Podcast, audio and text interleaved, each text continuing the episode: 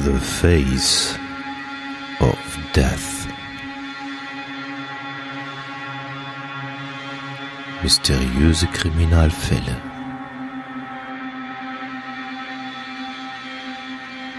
Der Podcast. The Face of Death.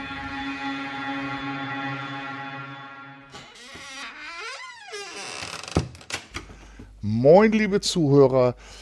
Wir haben uns hier getroffen, Hatti und ich, für eine neue Folge beziehungsweise eine Fortsetzung der letzten Folge über den dänischen Mörder Peter Lundin. Hatti, bist du an anderen, am anderen Ende der Leitung? Ja, frisch vom Feierabend, zwar noch nicht geduscht, aber in, mein, äh, in meinem Hausdress habe ich mich hier hingesetzt und ähm, ja, das ist jetzt mal eine Folge ähm, oder ein Beginn einer Folge, äh, die ihr so nicht kennt. Äh, es gibt keine Hausmeisterei, es gibt äh, kein Crime ABC. Äh, es geht nämlich eigentlich locker flockig weiter mit dem zweiten Teil von Peter Lundin und äh, wenn wir unseren Skript glauben dürfen, dann ist der Funke am Start und macht jetzt für euch weiter. Ja, genau. Es geht um das Gerichtsurteil beziehungsweise die Gerichtsurteile. Peter Lundin hat mehrere Gerichte bemüht. Wir erinnern uns, Peter Lundin, ein äh, dänischer Mörder, der in den USA seine Mutter umgebracht hat. Er hat ihr das Genick gebrochen und sie erdrosselt und später nochmal drei Menschen, dann aber in Dänemark. Der, dann ist er aufgetreten, sehr, sehr deutlich ähm, im Fernsehen, ist vom dänischen Fernsehen in den USA interviewt worden, wo er sich sein Gesicht schwarz-weiß angemalt hatte. Aber das wisst ihr bereits. Machen wir weiter beim Fall. Die Richter und Geschworenen entschieden sich schließlich dem Vorschlag der Staatsanwaltschaft zu folgen. Am 15. März 2001, also knapp 19 Jahre her, verkündeten die drei Richter Nils Johans, Johann Petersen, Eiler Brun und Hans Christian Thomsen nach zehn Tagen Gerichtsverhandlung das Urteil über Peter Lundin. Es lautete lebenslange Haft. Das Urteil war einstimmig mit 24 zu 0 Stimmen. Wie das zustande kommt, 24 Stimmen, das erzählen wir noch. Und sei in den Verhandlungen, beziehungsweise als sich die Richter und Geschworenen zurückgezogen haben, nach zehn Minuten gefällt worden. Im dänischen Geschworenengerichtsverfahren haben die zwölf Geschworenen jeweils eine Stimme und die drei professionellen Richter, die ich namentlich benannt habe, jeweils vier. Peter Lundin erbat sich nach Urteilsverkündung einige Zeit zum Nachdenken. Anschließend erklärte er bzw. sein Anwalt Verzicht auf Berufung vor dem obersten dänischen Gerichtshof. Der Vater Ole Lundin wurde nicht wegen Mitschuld oder Beteiligung an der Entsorgung der Leichen verurteilt, er wurde jedoch wegen Diebstahls mehrerer persönlicher Gegenstände von Marianne Pedersen verurteilt. Die hatte die Polizei bei der Durchsuchung von Oles Wohnsitz in Hellerup gefunden. Richter Jes Schiola verurteilte Lundin, Ole Lundin am 7. Juni 2002 zu vier Monaten Haft. Man konnte ihm nämlich nicht nachweisen, dass er gewusst habe, dass sich in den entsorgten Müllsäcken Leichen befunden haben. Ja, und jetzt kommen wir wieder zu einem Thema, das hatten wir schon des Öfteren angesprochen. Äh, warum heiraten außenstehende Frauen äh, Inhaftierte? Das ist nämlich auch bei Peter Lundin mal wieder passiert. Er hat im Jahre 2008 im Sommer äh, im Gefängnis äh, geheiratet äh, in Björn Skurmburg. Dadurch geriet, äh, geriet er natürlich äh, wieder in die Schlagzeilen äh, logischerweise. Und er geriet auch in die Schlagzeilen, weil er selbst aufgenommene ähm, Kassetten untermalt mit Panflötenmusik, äh, auf denen er in Englisch schilderte, warum er, äh, wie er die Peterson ermordet hat. Also Panflötenmusik hat er gemacht und hat das auch erzählt. Ähm, ach so, was ich gerade noch vergessen habe, ähm, er ist auch Vater geworden äh, von seiner angeheirateten Frau. Die Bänder wurden dann äh, veröffentlicht, so wollte man aufdecken, wie krank äh, der Psychopath Lundin sei. Er soll nie wieder aus dem Gefängnis kommen. Das war zumindest der Plan. Ja, so war das. Ich finde es sehr skurril. Also alleine, wir haben ja auch ähm, im ersten Teil des Podcasts festgestellt, dass der wirklich, wirklich äh, psychopathische Tendenzen hat und sich auch feiern lässt. Und es fühlte sich so an bei der Recherche, dass äh, diese Veröffentlichung der Bänder eigentlich dem Gelderwerb dienen sollten. Und äh, das Ganze alles äh, im Nachhinein erklärt das aufgedeckt werden sollte, wie gefährlich er ist, dass er nicht aus dem Gefängnis kommt. Das war einfach eine Rationalisierung. Und äh, jetzt geht's weiter. Er hat dann auch diverse Journalisten verklagt. Das erinnert mich so ein bisschen an den Magnus Gefken. Auch äh, einfach ähm, sich zu Recht immer verurteilt, zu Recht irgendwie behandelt fühlen, äh, beziehungsweise zu Unrecht eingeschätzt fühlen. Ein Journalist nämlich, der Christian Dietlef Jensen, nannte Peter Lundin in, der dänischen Zeitung Information einen Psychopathen. Deswegen reichte Lundin Klage ein. Dies wurde allerdings vom Gericht abgewiesen. Es wurde damit begründet, dass die Titulierung teils als Aussage verstanden werden sollte, der Kläger sei ein eindeutiges Beispiel für einen Psychopathen im Sinne einer von der Norm abweichenden Person. Dann hat er eine Pia Kjærsgaard verklagt. Und zwar am 18. November 2008 kom kommentierte die damalige Vorsitzende der dänischen Volkspartei, nämlich die Frau Pia Kjærsgaard, in Godmorgen Dänemark im Fernsehen die Persönlichkeit Peter Lundins als so stumpf, wie es nur ginge. Ich sag mal, diese Meinung kann man teilen. Im Februar 2009 verklagte Lundin sie also daraufhin wegen Verleumdung auf 100.000 dänische Kronen, das entspricht heute umgerechnet 13.500 Euro. Lundins Anwalt Peter Jörne erklärte gegenüber der Presse, dass sie ihm so unverblümt wie möglich verleumdet habe, nämlich die Pia Kjærsgaard. Und ähm, dagegen seien alle Bürger Dänemarks, auch verurteilte Strafgefangene, geschützt. Tja, aber was ist passiert? Das Gericht hat dann am 4. März 2010 den Antrag auf Entschädigung zurückgewiesen. Der Richter betonte, dass das Gericht in dem Fall festgestellt habe, dass Synonym für das Wort stumpf, unempfindlich, brutal, emotional, rau und roh sei. Darüber hinaus betonte das Gericht, dass die Aussage von Kiersgaard in einer öffentlichen Fernsehdebatte und im Rahmen einer allgemeinen Kritik an der Berichterstattung der Medien über Personen, die wegen schwerer Straftaten verurteilt wurden, gemacht wurde. Das Gericht betonte ebenso die Art der äußerst schweren Verbrechen, für die Lunin verurteilte. Ja, ist klar. Man weiß, was er getan hat und dann wird man auch äh, wahrscheinlich als Journalist zu solchen Aussagen hingeleitet. Aber er hat ja irgendwie versucht, in, aus, aus allen Sachen da irgendwie Geld zu ziehen oder vielleicht auch einfach auf, auf sich aufmerksam zu machen. Am 28. Februar 2014, also vor sechs Jahren, verklagte Peter Lundin die DR-Moderatorin Lin Gerzen und den Moderator Kim Bülsö Larsen wegen Verleumdung. Konkret glaubte Lundin, dass das Duo zu zweit zu, äh, zu weit ging, als sie ihn in einem Artikel in der Fernsehzeitung im September 2012 beschuldigten, hinter dem Cannabis-Deal im Herde-Wester-Gefängnis, äh, also dass er da ähm, mit beteiligt war. Also in, das war das Gefängnis, in dem er inhaftiert war. Lundins Anwalt äh, Tage Siboni erklärte dies. In der Fernsehzeitung wurde ein, wurden einige Falschanschuldigungen gegen zwei Personen erhoben. Björn Skonborg, äh, also in dem Fall Peter Lundin, er hat ja seinen Namen geändert, und eine namenlose Frau. Der DR wurde zur Berechtigung, äh, zur Berichtigung aufgefordert und lehnte aber ab, lehnte das aber ab. Deshalb haben wir ein, deshalb wurde dann dieser Fall eröffnet, also quasi so eine, so eine Gleichstellung oder wie das heißt, das gibt es ja heutzutage, glaube ich, auch noch, ne? Ja, genau. Also eine, Oder Richtigstellung. Naja. Genau. Das, der Lundin hat sich, man muss sich vorstellen, der hat vier Menschen brutalst ermordet und fühlt sich dann, weil mal jemand sagt, das ist ein Mörder, das ist ein Psychopath, was ja auch festgestellt wurde, ähm, oder der hat mit Drogen gedealt im Knast, was er auch gemacht hat. Ob das im konkreten Fall war, da hat er also, ich sag mal so, hier in Deutschland nennt man es klagewütig, ganz klagewütig hat er äh, da alle möglichen Leute vor Gericht gezerrt. Aber wir sehen ja, wie es noch weitergeht. Die Fernsehzeitung war im Besitz eines Berichts, der angeblich enthüllte, dass Lundin der Mann hinter dem Cannabisverkauf im Gefängnis war. Die Verhandlung fand am Kopenhagener Stadtgericht statt. Hier forderte Lundin eine Entschädigung von 25.000, es wird weniger, dänischen Kronen umgerechnet 3.350 und eine Korrektiertermeldung.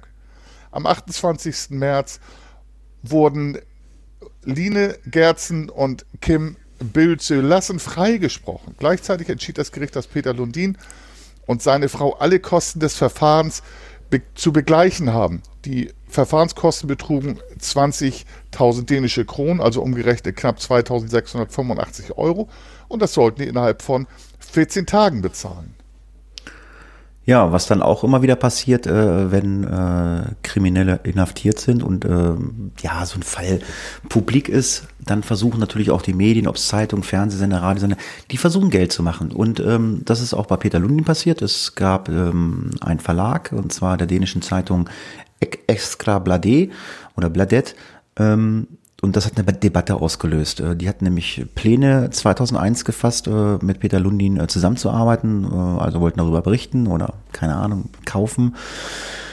Ähm, es war wohl erst ein Buch geplant, was wohl ja nicht erschienen ist, weil ähm, die Inhalte ja nicht genug Qualität enthalten haben.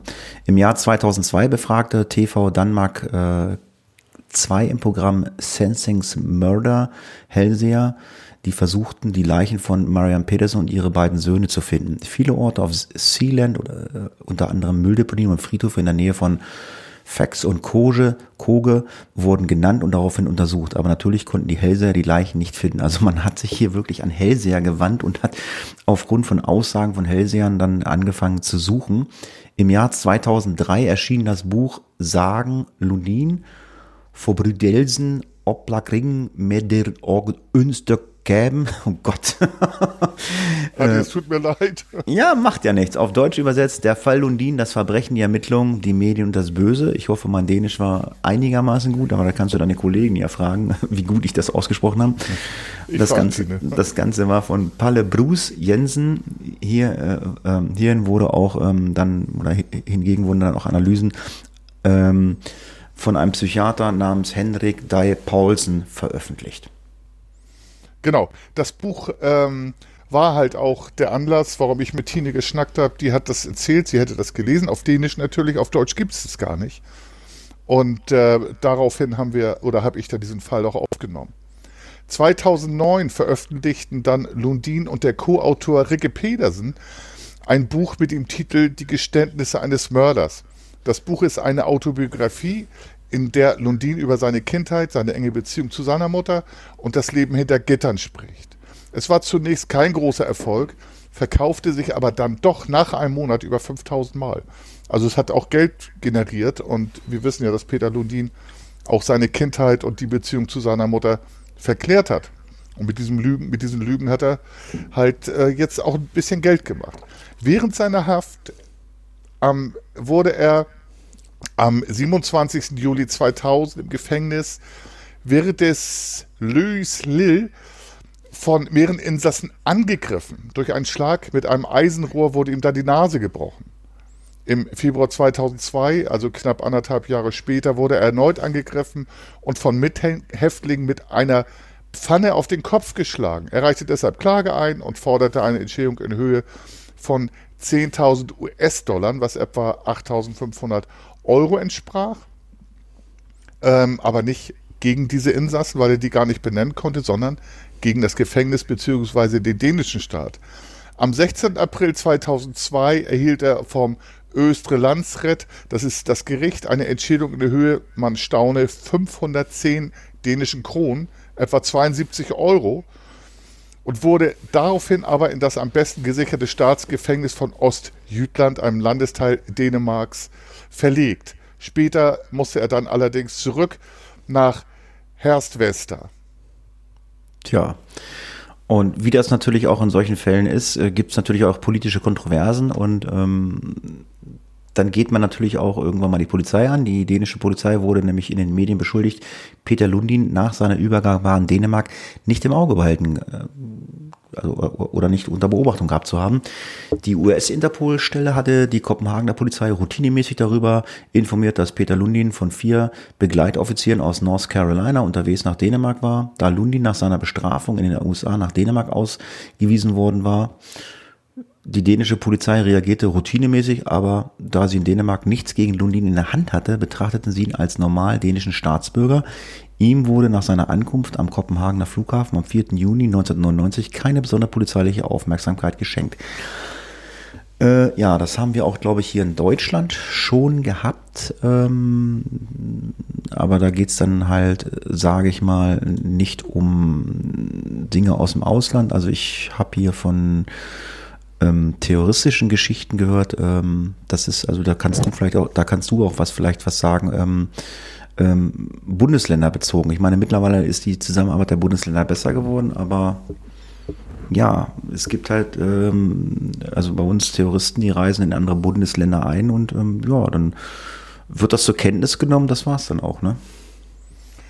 Ja, ähm, wir sind ja immer noch föderal aufgeteilt, es ist oder äh, unterteilt in Deutschland. Das heißt, äh, die Bundesländer haben eigene Zuständigkeit. Allerdings ist der Terrorismus unter Zuständigkeit des BKA. Aber es gab durchaus diese Reibungsverluste. NSU, erinnere ich mal dran, ähm, und solche Geschichten. Aber das war ja ein internationaler Transfer und er hatte seine Strafe in den USA abgesessen. Hm. Ähm, das ist so. Wir erinnern uns in, in, Südamerika, da ist die Strafe für Mord in einigen Staaten auch relativ gering, aber er hat die Strafe abgesessen. Im Prinzip als freier Mann nach Dänemark gekommen also die Abschiebung, äh, das war halt dann auch ein Rechtsstaatsakt noch, aber mit dem Betreten des dänischen Hoheitsgebiets, nämlich äh, aus dem Flugzeug raus. Ähm, das war nämlich eine amerikanische, äh, ein amerikanischer Flieger, also amerikanischer Grund und Boden noch, wenn man das so sagen darf. Man kann sich aber allerdings, muss ich ganz ehrlich sagen, mal drüber streiten, ob man den Mann nicht hätte beobachten müssen. Nicht mal, gibt, es gibt da durchaus Möglichkeiten, solange es äh, rechtsstaatlich bleibt, und dadurch entspann sich halt diese politische Debatte, die auch du gemacht hattest. Du hast ja gerade gesagt, also bevor es weitergeht, also äh, wenn der in so einem amerikanischen Flieger sitzt, gilt das noch als amerikanischer Grund und Boden? Ja, genau. Oder besser gesagt als amerikanisches Hoheitsgebiet. Das ist ähnlich wie bei Schiffen. Ähm, das bleibt Hoheitsgebiet, äh, zum Beispiel bei, bei Schiffen, ähm, unter welcher Flagge die fahren. Gut, jetzt, weil meine Frage äh, tendiert jetzt mal gerade dahin, ich meine, wir, wir äh, Hausmeistern ja mal gerade so ein bisschen. Jetzt kommt ein amerikanischer Gefangener in einem amerikanischen Flieger nach Frankfurt und wird dort ausgeladen und ist auf dem Frankfurter Flughafen und man sagt ihnen am Frankfurter Flughafen, sie dürfen nach Deutschland nicht einreisen. Was ist der Frankfurter Flughafen in diesem Moment für ein Gebiet? Wie, wie, wie habe ich das zu verstehen? Ne, das ist, das ist äh, der Frankfurter Flughafen ist deutsches Gebiet. Sobald er das Flugzeug verlässt, ähm, ist er im Staatsgebiet der Bundesrepublik Deutschland. Das gilt für alle Flughäfen und alle Länder. Aber man, man kann den Leuten ja die Einreise verwehren nach Deutschland. Also ähm, der ist dann in so einem Sicherheitsbereich, aber dann muss er halt wieder zurück in den Flieger. Ja, genau. Ganz genau. Mhm. Man, man sagt, nee, du kommst nicht nach Deutschland rein und dann, das gibt doch so einen Film mit Tom Hanks, ich weiß den Namen jetzt nicht mehr. Das war doch auch so skurril. Der, der ist gelandet und äh, dieser Staat, Ach, wo er auf, auf dem Flughafen übernachtet, ne? Ja, ja, genau. Da war halt, da war halt in diesem äh, Flughafen, New York, glaube ich, äh, und hat da, ich weiß gar nicht wie lange, ähm, musste da bleiben, weil es seinen Staat nicht mehr gab und er keine Einreisegenehmigung hatte, aber auch nicht zurückgeschoben werden konnte, weil er halt Bürger von XY war und äh, da nicht mehr zurück hin konnte. Ich habe gegoogelt, äh, Terminal hieß der Film. Terminal, ja. Fand hm. ich sehr, sehr gut. Also mit Tom Hanks kann man ja alles gucken. Ist immer nette Unterhaltung, finde ich. Ja, was macht denn unser Herr Lundin weiter? Ja, die Tatsache, dass die dänische Polizei Lundin von dem Moment an, als er Dänemark betrat, nicht überwacht hatte, veranlasste die Abgeordnete Eva Kjær Hansen, dem damaligen Justizminister Frank Jensen am 4. November 2000 im dänischen Parlament folgende Frage zu stellen. So, und jetzt ist das natürlich immer übersetzt aus dem Dänischen nicht immer so gut. Ich habe da einen Google-Übersetzer benutzt und so. Also, möchte der Minister für den Fall Peter Ludin erklären, warum der Mann nach seiner Ankunft in Dänemark nicht von der Polizei beaufsichtigt wurde und für welche Initiativen, welche Initiativen zu vermeiden. Der Minister hat sich dann, also Justizminister hat sich dann 14 Tage Zeit genommen und geantwortet, nachdem er sich erstmal beim äh, Polizeichef in Gladsachse als auch mit dem Polizeidirektor von Kopenhagen beraten hatte. Und jetzt wieder Zitat. Bei seiner Ankunft wurde die Person, in Klammern Peter Lundin, von der Kopenhagener Polizei empfangen, aber sofort wieder freigelassen, da sie behördlich nicht gesucht wurde. Interpol Kopenhagen wurde allerdings vor der Ankunft am Flughafen Kopenhagen von den US-Behörden informiert, allerdings ohne weitere Informationen über den betreffenden dänischen Staatsbürger zu erhalten. Interpol Kopenhagen informierte daraufhin die Polizei Kopenhagen über die Ankunft und den Wohnsitz von Ole von äh, Peter Lundin im Polizeidistrikt Gentofte. Interpol Kopenhagen informierte auch den Polizeichef in Gentofte. Der Polizeichef in Glatz Achse teilte dem Justizminister mit, dass der betreffende dänische Staatsbürger nach seiner Ankunft bei seiner Freundin in Ballerup untergekommen sei. Die hat er im Gefängnis kennengelernt. Zu diesem Zeitpunkt wurde von der Polizei und dem Justizministerium festgestellt, dass Peter und Tina Lundin zu diesem Zeitpunkt bereits verheiratet waren. Während der strafrechtlichen Ermittlungen wurden die eingereichten Unterlagen überprüft. Bei, einer, bei einem anschließenden Briefing wurden Mitarbeiter gemäß der üblichen Praxis über die betroffene Person informiert,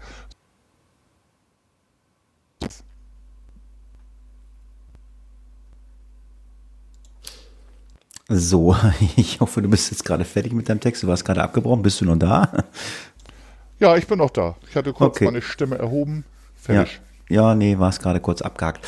Ja, aber in diesem konkreten Fall äh, kann man auch feststellen, dass die US-Behörden bereits 1996 äh, das dänische Justizministerium informiert hab, hat, äh, dass ein dänischer Staatsbürger nach Dänemark abgeschoben wird.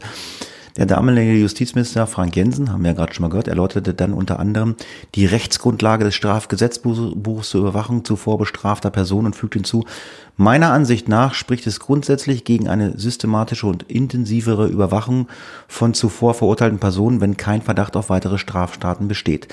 Also äh, ja, quasi das, was wir gerade gesagt haben. Er wurde in Amerika verurteilt, Dänemark lag nichts vor und somit hatte er sich da äh, mehr oder weniger ähm, dem Gesetz, äh, Gesetzestext äh, hinzugezogen und hat dann diese Aussage getroffen. Ja, genau. Da darf ich noch mal ganz kurz sagen, Ja, klar. das, das widerspricht so jedem Gerechtigkeitsgefühl. Aber es ist in manchen Situationen, das hatten wir auch bei Magnus Giefken, Folterverbot. Ähm, man, es darf gesetzlich sowas nicht gemacht werden, auch wenn der gemeine Mitbürger und auch wir das einfach nicht verstehen. Und es ist ja zu weiteren Todesfällen gekommen im Nachhinein. Ja, und dann kam es dazu, dass man die Todesstrafe gefordert hatte. Und zwar im Frühjahr 2001 wurde The National Association of Execution äh, Peter Lundin äh, von dem ehemaligen verurteilten Schmuggler und Schwergewichtsbocker Mark Holström unter, andere, äh, unter anderem anonymen Personen, also andere äh, anonymen Personen waren noch dabei, gegründet. Der Verein forderte keine Wiedereinsetzung der Todesstrafe in das Strafgesetzbuch, sondern die Annahme eines Sondergesetzes durch eine Volksabstimmung, dass die Todesstrafe ausschließlich für Peter Lundin ausgesprochen werde. Am 28. September 2008 war er mit Marianne Paulson im Staats, äh, in Stadsflingletz Stühlend verheiratet, reichte jedoch elf Tage später die Scheidung dann wieder ein, als sie behauptete, er habe sie wegen einer anderen Frau belogen, in die er sich während in ihrer Ehe verliebt hat. Sie erzählte dies am 9. Oktober 2008, als sie auf Go Afton Dänemark auftrat. Am 26. Mai 2011 heiratete Lundin eine Frau namens Bettina. Mit ihr war er von 2009 bis 3. Oktober 2017 zusammen. Also ich habe mittlerweile den Faden verloren. Wie viele Frauen hat er geheiratet? Hast du noch einen Schirm? Äh, einige. Also äh, ich glaube, insgesamt waren es drei Frauen. Ähm, er hat aber mehrere Liebschaften auch gehabt. Und ja, war halt, wenn man sich das Video anguckt, ich kann das nur empfehlen. Ähm, erstens kann man sich göttlich aufregen darüber, was für ein Typ das ist und was für ein Selbstdarsteller. Aber man kann sich auch Gedanken machen, ähm, äh, warum Frauen auf den standen. Wie gesagt, lange Haare, lange blonde Haare, skandinavisches Aussehen im Gesicht, ähm, dann durchtrainiert. Hulk Hogan. Ja, so für Arme, ne? Für Arme. Also eher so, ähm, äh, das war kein, kein Bodybuilder-Typ, aber drahtig halt. Okay. Und, äh, und dann seine äh, Pseudo-Eloquenz und Intellektualität, die er da vorgetragen hat. Ja, Hatti, da kann man, glaube ich, eine ganze Folge drüber machen, warum Frauen auf, äh, nicht Frauen, warum einige Frauen auf solche Männer stehen. Das gibt es ja auch in Deutschland. Das ist ein Phänomen tatsächlich. Und da gibt es auch Untersuchungen drüber. Wir können ja mal aus dem Nähkästchen plaudern. Wir haben eventuell Kontakt zu einer Kriminalpsychologin, wenn ich das so noch äh, mal wiedergeben darf. Ja, ähm, eine Hörerin hat äh, mit meiner Lieblingslebensgefährtin Kontakt aufgenommen. Die haben sich leidlich ausgetauscht, telefoniert, nämlich aus der Schweiz. Und äh, diese Hörerin, äh, ich grüße jetzt mal, Michaela, grüße dich oder Grüezi, ähm, die hat äh, dann zu meiner Freundin gesagt, ich kenne da eine, ich wohne in der Nähe einer Justizvollzugsanstalt, man sagt leitläufig Knast, JVA, ähm, und da eine Gefängnispsychologin, Therapeutin, da bin ich mir jetzt nicht sicher. Ich habe die Kontaktdaten bekommen, habe dich gefragt, hat die, ob wir mit der was machen wollen. Und äh, ich bin da in Kontakt. Hat sie schon Vielleicht geschrieben? Hat sie schon geschrieben mit dir? Ja, ja, ja, ja. Sie hat geantwortet, sie, sie weiß nicht, ob sie uns helfen kann, auch weil es ein anderes Land ist. Aber ich sag mal, bei solchen Phänomenen ist das, glaube ich, egal.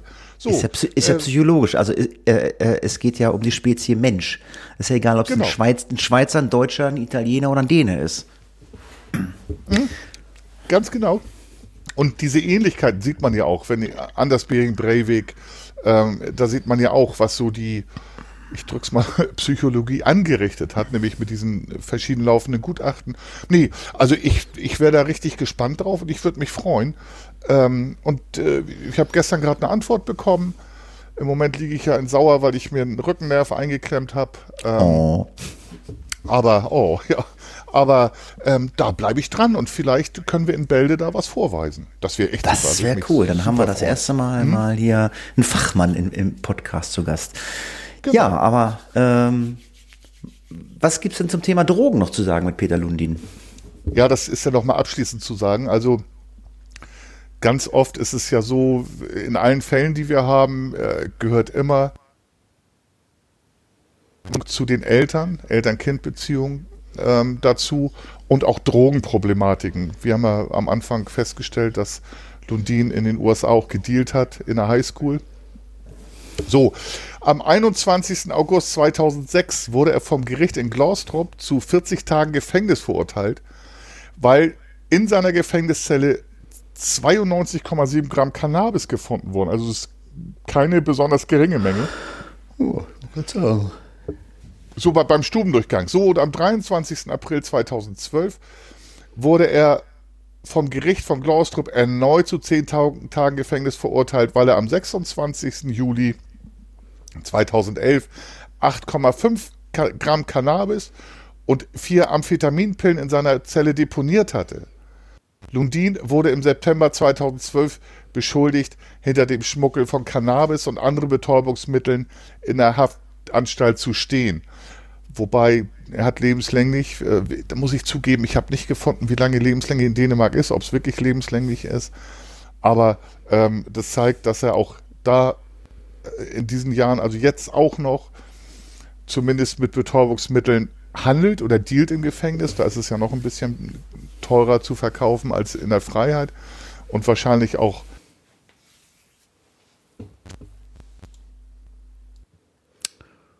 Jo, dann war der Funker wieder weg. Ist er noch da? ja, ich bin noch da. Ja, du warst gerade wieder weg. Ja, wir sind am Ende, wir sind, wir sind am Ende des Falls, ne? Wir sind am Ende des Falls. Ähm, das, glaube ich, war jetzt relativ schnell. Ja, wir haben uns so ein bisschen, wir haben uns so ein bisschen vertan. Sorry, das hätten wir wahrscheinlich noch mit durchziehen können, weil jetzt haben wir eine knappe halbe Stunde nur. Äh, ja, gibt halt einfach mal eine kürzere Folge. Ähm, ja, aber ähm, die nächste ist auf jeden Fall in der Mache. Ähm, das Krimi-Rätsel haben wir, glaube ich, beim letzten Mal aufgelöst. Oder nicht? Weiß ja, das, nicht. Äh, ja, ja, das war, ähm, hatte ich erzählt, der Marc Dutroux, Kindergarten, Marc Dutroux, der Kindermörder von Belgien. Und äh, die Rätsel hat die jetzt, erwischte mich gerade unvorbereitet. Dachte ich eigentlich, wir lassen es weiterlaufen, weil bis jetzt, bis jetzt haben wir da noch keine Lösung bekommen. Ja, aber äh, wir machen es mal so. Wir lassen mal diesmal, weil das jetzt so eine Holper, Holter die Polter halbe Stunde Sendung war, wir lassen mal das Krimi-Rätsel aus. Äh, freut euch auf ein neues Krimi-Rätseln äh, in der nächsten Folge. Und ja, diesmal etwas kürzer, aber ähm, ja, wir haben jetzt beim letzten Mal gedacht, das wird über zwei Stunden, aber ähm, ging dann ja doch, aber ist manchmal ein bisschen schwierig, äh, den Zeitplan einzuhalten und äh, ähm, zu managen. Von daher sage ich vielen Dank fürs Zuhören. Ihr hört uns äh, bestimmt in den nächsten zwei Wochen wieder mit einer neuen Folge, dann auch wieder länger, mindestens eine Stunde. Ich sage an dieser Stelle vielen Dank fürs Zuhören, wie gesagt, und tschüss, macht's gut, bis zum nächsten Mal. Und wie ihr kennt es ja schon, der Funker hat das letzte Wort. Ja, und der Funker sagt immer, das hat er sonst nie, aber heute ja. Nochmal vielen, vielen Dank für all die Rückmeldungen. Macht weiter so. Das war echt toll, gerade weil es sehr konstruktiv war. Und vielen Dank fürs Zuhören und freut euch auf die nächste Folge, die schon in der Mache ist. Tschüss. Case closed.